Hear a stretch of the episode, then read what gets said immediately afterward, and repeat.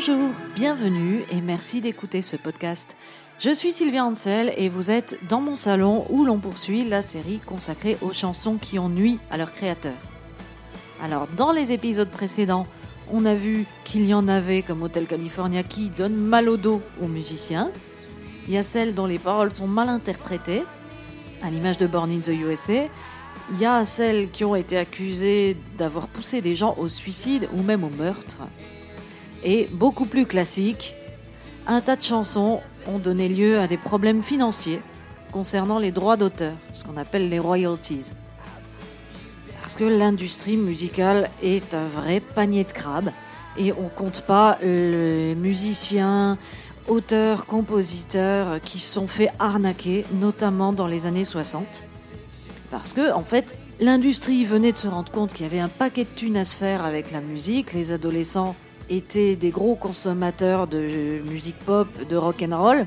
Et avec cette explosion, il y a eu ben, plein de jeunes musiciens euh, rock and roll insouciants et qui étaient tellement contents de signer avec une maison de disques qui prenait pas le temps de lire les contrats ou de les faire euh, relire par un juriste. Et l'industrie euh, poussait un petit peu les jeunes musiciens à ne pas se faire accompagner lors de la signature des contrats et à signer vite fait sans avoir trop tout bien lu. Du coup, il y a comme ça tout plein de gens qui ont pondu des tubes absolus que vous connaissez euh, quasi par cœur et qui passent encore euh, à tous les mariages et dans les boîtes de nuit et sur lesquels vous avez flirté et dont l'auteur n'a jamais perçu un centime ou alors une somme dérisoire. Il y en a plein de ces chansons qui ont rapporté des millions et on va pas toutes les énumérer parce qu'il y en a trop, mais on va quand même en citer quelques-unes notamment celle de Phil Spector, le producteur euh, qui était un fameux filou, et qui, comme ça, euh, co-signait des chansons, alors qu'il avait juste euh, ralenti le tempo ou trouvé un petit arrangement, et hop, comme c'était lui qui allait les déclarer à l'édition, il empochait la moitié des royalties. Il y a une de ces chanteuses qui a chanté sur pas mal de tubes, dont He's a Rebel, Darlene Love, qui s'est tellement fait arnaquer qu'elle a même euh, dû gagner sa vie comme femme de ménage peu de temps après. Et alors qu'elle entendait sa propre chanson à la radio quand même pendant qu'elle passait le balai.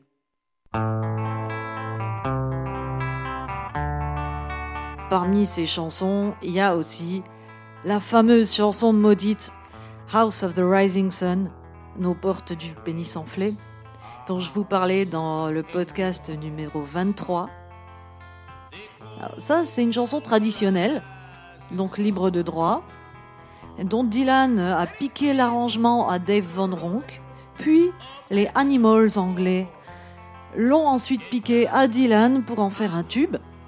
C'est d'ailleurs une chanson magnifique.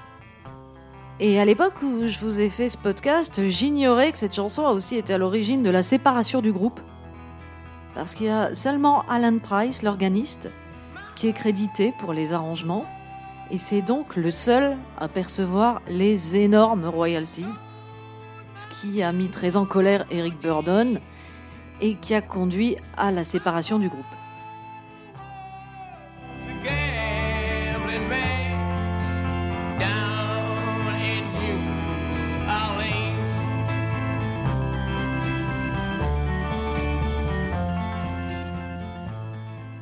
Ça, c'était le chapitre des arnaques.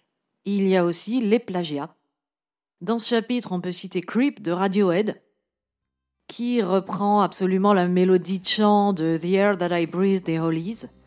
On va vous passer un extrait des deux chansons, vous allez voir à quel point c'est frappant. Et ensuite, il y a Lana Del Rey qui a repris le même truc et qui a elle aussi été accusée de plagier, cette fois-ci Radiohead.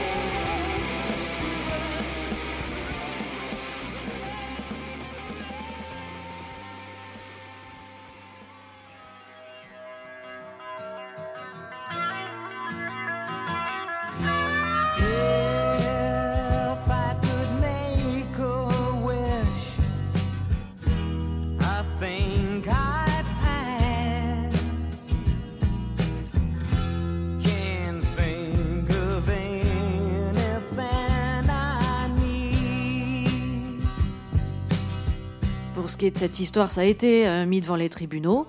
Et Tom York, le leader de Radiohead, il a affirmé que ce plagiat était inconscient. Et effectivement, ça arrive. Peut-être qu'il avait, bah, il connaissait forcément la chanson d'Éolise, mais euh, ça lui était sorti de la tête et d'un coup il s'est dit ah tiens, oh bah tiens c'est joli, on va faire une chanson. Et il se souvenait simplement pas que ça avait déjà été fait.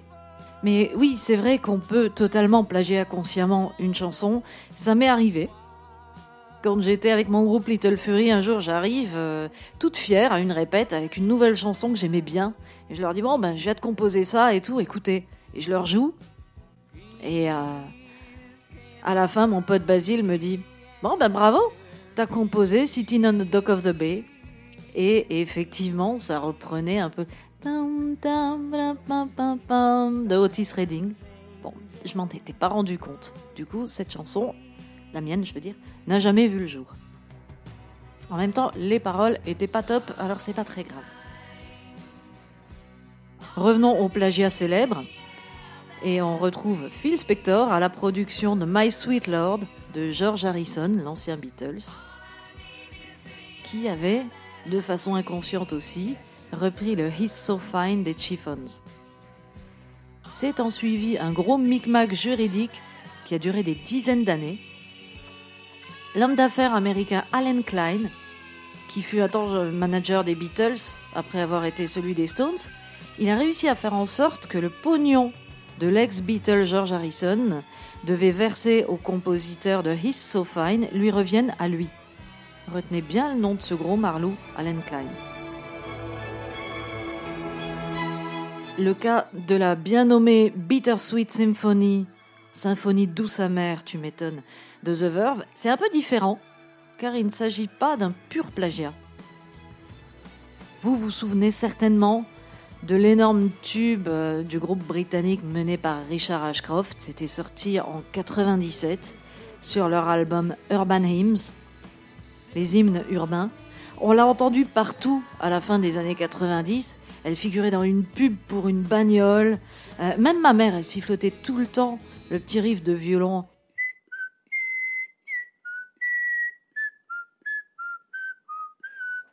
Ce petit riff se répétait tout au long de la chanson, et c'était un peu le seul truc qu'on en retenait. Ça m'a frappé l'autre fois.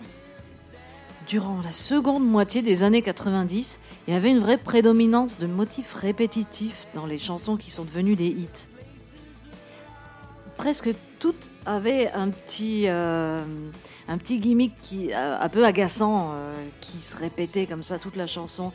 Il y avait par exemple l'espèce de de Manu Chao qui est sur absolument toutes les chansons de son album Clandestino. J'écoutais Oui FM à l'époque et j'en pouvais plus. Il y avait ce sur toutes les chansons. Je ne t'aime plus, mon amour.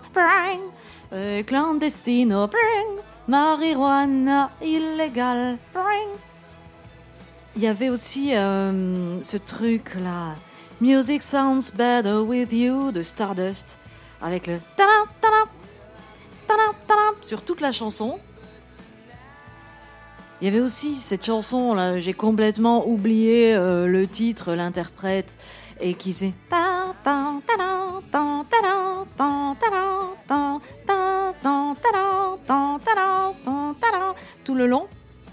Et c'est pas la marche impériale de Star Wars. Ces motifs très catchy m'agacent, mais j'ai l'impression qu'ils étaient l'ingrédient qui faisait les tubes absolus. Et bah ouais, si on voit les choses comme ça, c'est pas si étonnant que j'ai jamais fait de tube en même temps. Du coup, Bittersweet Symphony m'énervait. D'ailleurs, tout ce qui était Britpop euh, me passait complètement au-dessus de la tête, comme je vous l'avais déjà expliqué euh, dans le podcast sur euh, Pulp. J'étais passé à côté de la Britpop un petit peu à tort parce que j'avais été très déçu par Oasis, dont la presse disait que c'était le nouveau phénomène et que c'était aussi bien que les Beatles et les Stones. Puis bon, bah moi j'avais acheté What's the Story, Morning Glory, et j'avais fait What? Ce truc, les Beatles? Non, non. Mais que ça me plaise ou non, Bittersweet Symphony a été un tube énorme. On pourrait se dire que grâce à cette chanson, The Verve pouvait vieillir tranquille. Or, euh, le groupe n'a pendant longtemps pas touché un seul centime là-dessus. En effet, le groupe a été accusé d'avoir samplé une partie orchestrale de The Last Time des Rolling Stones. Un procès intenté par l'ancien manager des Stones, Alan Klein, encore lui, a condamné The Verve à verser 100% des royalties à Mick Jagger et Keith Richards, les auteurs-compositeurs de The Last Time. La décision, elle est absurde, parce que, ayant écrit les paroles, Richard Ashcroft aurait dû toucher 50%. Parce que les paroles, il les a pas plagiées, quoi. Donc normalement, c'est réparti comme ça. Les droits d'auteur, 50% texte, 50% euh, instrumentation. Et donc là, ben non, il a dû verser 100%. Et en plus, Bittersweet Symphony ne reprend pas vraiment la composition de Mick Jagger et Keith Richards. Je vais vous la passer, vous allez voir si vous trouvez que ça ressemble à Bittersweet Symphony.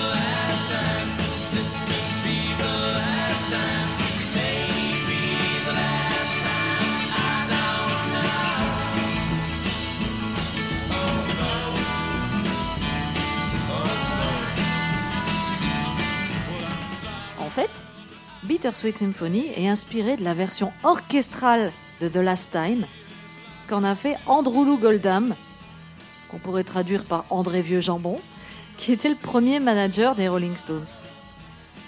Il avait décidé de sortir un disque de version orchestrale de chansons des Stones qui n'ont plus grand-chose à voir avec les versions originales. Pour ce faire, il avait fait appel à l'arrangeur et chef d'orchestre David Whittaker. Je parle beaucoup d'arrangement dans cet épisode du podcast. Peut-être vous ne savez pas forcément ce que c'est. Euh, je vais essayer de vous expliquer ça. En fait, l'arrangement, c'est la chanson reste la même, mais c'est la transposition à une autre orchestration. Euh, par exemple, si jamais je fais une reprise de Common People de Pulp en version country, ce que j'ai envie de faire, et si j'ajoute euh, du banjo, du violon fiddle, de la pédale steel, je vais donner à ces musiciens euh, une partition, ou des instructions en tout cas, euh, pour qu'ils le jouent. Donc la, chanson, elle va, être un petit peu changée. Donc, Pulp va percevoir des droits d'auteur pour l'utilisation de sa chanson, mais si quelqu'un sample ma partie de banjo, on voit pas pourquoi Jarvis Cocker toucherait des droits dessus ce serait moi l'auteur de cet arrangement. Bref, David Whittaker a écrit l'arrangement de cordes et a modifié les accords euh, de la chanson The Last Time pour euh, les calquer sur la mélodie de chant. Un peu en fait à la manière des best-of des Beatles euh, à la harpe qu'on entend dans les restaurants chinois. Et sur ce que Whittaker a fait, on n'entend même pas distinctement le riff de violon qui a fait le succès de Bittersweet Symphony. On fait que le deviner. En plus, The Verve n'a pas samplé la chanson, mais il a refait jouer la partie orchestrale à l'identique en ajoutant le petit violon que sifflotait ma mère.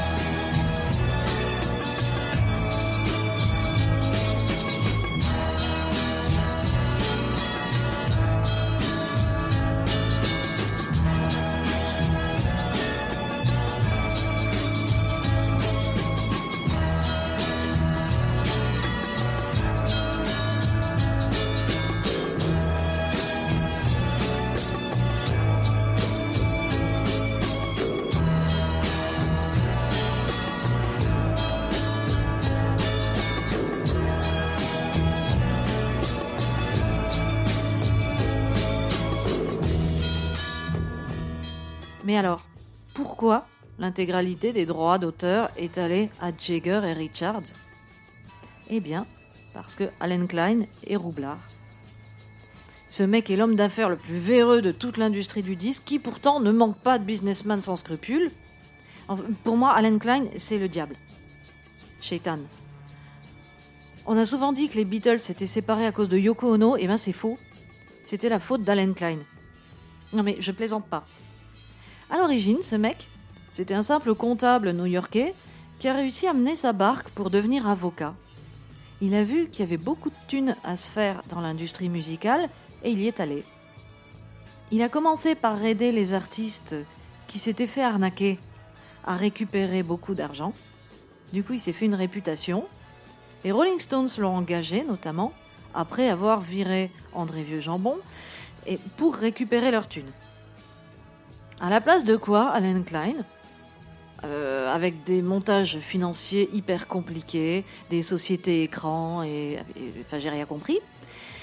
Il s'est retrouvé propriétaire des enregistrements des Stones, de, leur premier album euh, jusqu'à euh, Let It Bleed. N'achetez jamais de réédition des albums des Stones de cette époque, vous donneriez votre fric aux héritiers d'Alan Klein, qui est mort en 2009. Achetez plutôt des vinyles sur les brocantes euh, ou des CD dans les bacs à soldes de la FNAC, ce sera très bien comme ça. Ou alors, vous pouvez acheter mes disques à moi. Ils s'appellent Sylvian Schneckenbull Does Not Sing Christmas et Sylvian Schneckenbull Absolute Kaloa and Baileys, pour rappel. Euh, ils sont toujours en vente sur Bandcamp. bon, trêve de conneries. Du coup, c'est Alan Klein, et non pas Mick Jagger et Keith Richards, qui ont touché pendant 20 ans les royalties de Bittersweet Symphony. Il n'y a qu'au mois de mai dernier que Jagger et Richards ont finalement et volontairement rendu les crédits d'écriture de Bittersweet Symphony à The Verve. Par contre, je ne sais pas si Marianne Faithfull touche les droits pour les paroles de Sister Morphine qu'elle a écrites et pour lesquelles elle n'a pas été créditée. Et là, il n'y avait même plus Alan Klein derrière. Hein. C'était vraiment Jagger et Richards qui ont fait de la merde. bon, alors, les Stones ont rendu leur part à Richard Ashcroft. On peut se dire que tout est bien qui finit bien. Eh ben non, pas vraiment. Parce que l'arrangeur David Whittaker, lui, il n'a rien touché. Il est mort il y a sept ans, dans la mouise la plus totale. Plus personne ne lui donnait de boulot. Et on l'avait dissuadé de faire valoir ses droits en lui disant qu'il aurait aucune chance face aux Rolling Stones. Pour la petite histoire, pour continuer sur Alan Klein, une fois que les Stones ont réussi à se débarrasser de lui à la fin des années 60, en tirant un trait sur tous les sous qu'aurait pu leur rapporter leur catalogue euh, de ce qu'ils avaient enregistré jusque-là, quand même. À ce moment-là, il y a John Lennon qui s'est mis dans la tête d'engager Alan Klein pour s'occuper des affaires des Beatles. Mick Jagger le, lui a déconseillé parce qu'ils étaient amis. Hein. La guerre Beatles-Rolling Stones, c'était un peu de la merde en fait, ils étaient super potes. Mais donc euh, Jagger le lui a fortement déconseillé. Paul McCartney était complètement contre l'idée d'engager Alan Klein, mais John Lennon n'en a fait qu'à sa tête. Klein a été à l'origine d'engueulades monstres entre John et Paul qui ont abouti à la séparation du groupe. La chanson You Never Give Me Your Money de McCartney sur l'album Abbey Road parle de cet homme d'affaires véreux. Par la suite, Alan Klein a détourné les fonds du concert de charité organisé par George Harrison en faveur du Bangladesh. C'était vraiment une raclure de bidets. Et encore, je suis cruel avec les bidets. Bon, faudrait pas oublier que le thème du podcast c'est quand même Bittersweet Symphony. Mais alors, outre le plagiat, Qu'est-ce qu'il en est de cette chanson? Les paroles disent en gros La vie est une symphonie douce amère. T'essayes de joindre les deux bouts, t'essayes de gagner de l'argent, puis tu meurs. Ça prend une saveur euh, assez ironique à la lumière de l'histoire que je viens de vous raconter, non? Je me suis dit qu'étant donné que je devais jouer la chanson pour le podcast, dans mon salon, en acoustique, ce serait une bonne occasion de voir comment elle sonne sans le fameux riff de violon et sans l'arrangement piqué au Androlo Goldham Orchestra. Eh ben, écoutez.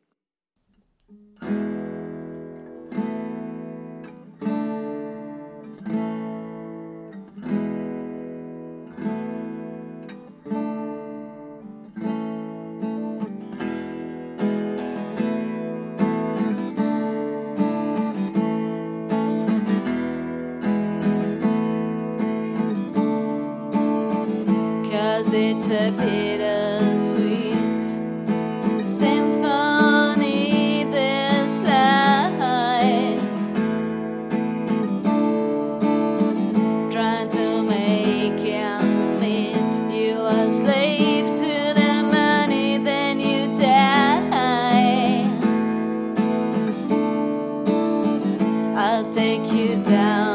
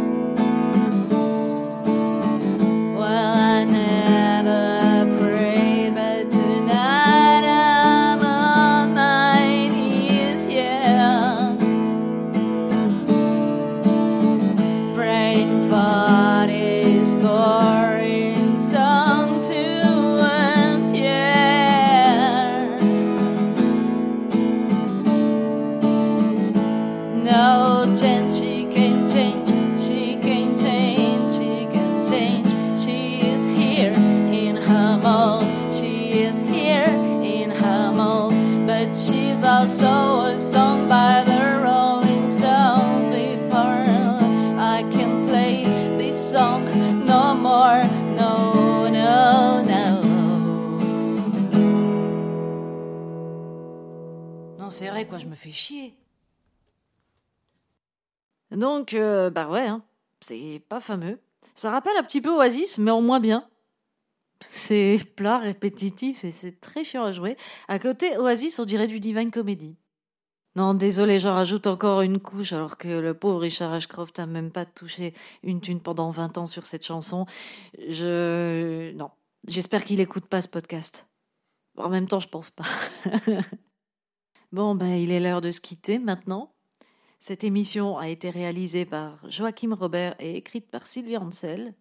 Et je tiens à remercier Bertrand Burgala, qui a écrit sur cette affaire dans le Rock and Folk numéro 625 de septembre dernier, et m'a appris qui était David Whittaker et quelle avait été sa destinée. Et merci à vous de m'avoir écouté jusqu'au bout. Si vous aimez ce podcast, n'hésitez pas à en parler autour de vous, à le partager sur les réseaux sociaux et à me mettre des likes et des, des cœurs et des trucs comme ça. Salut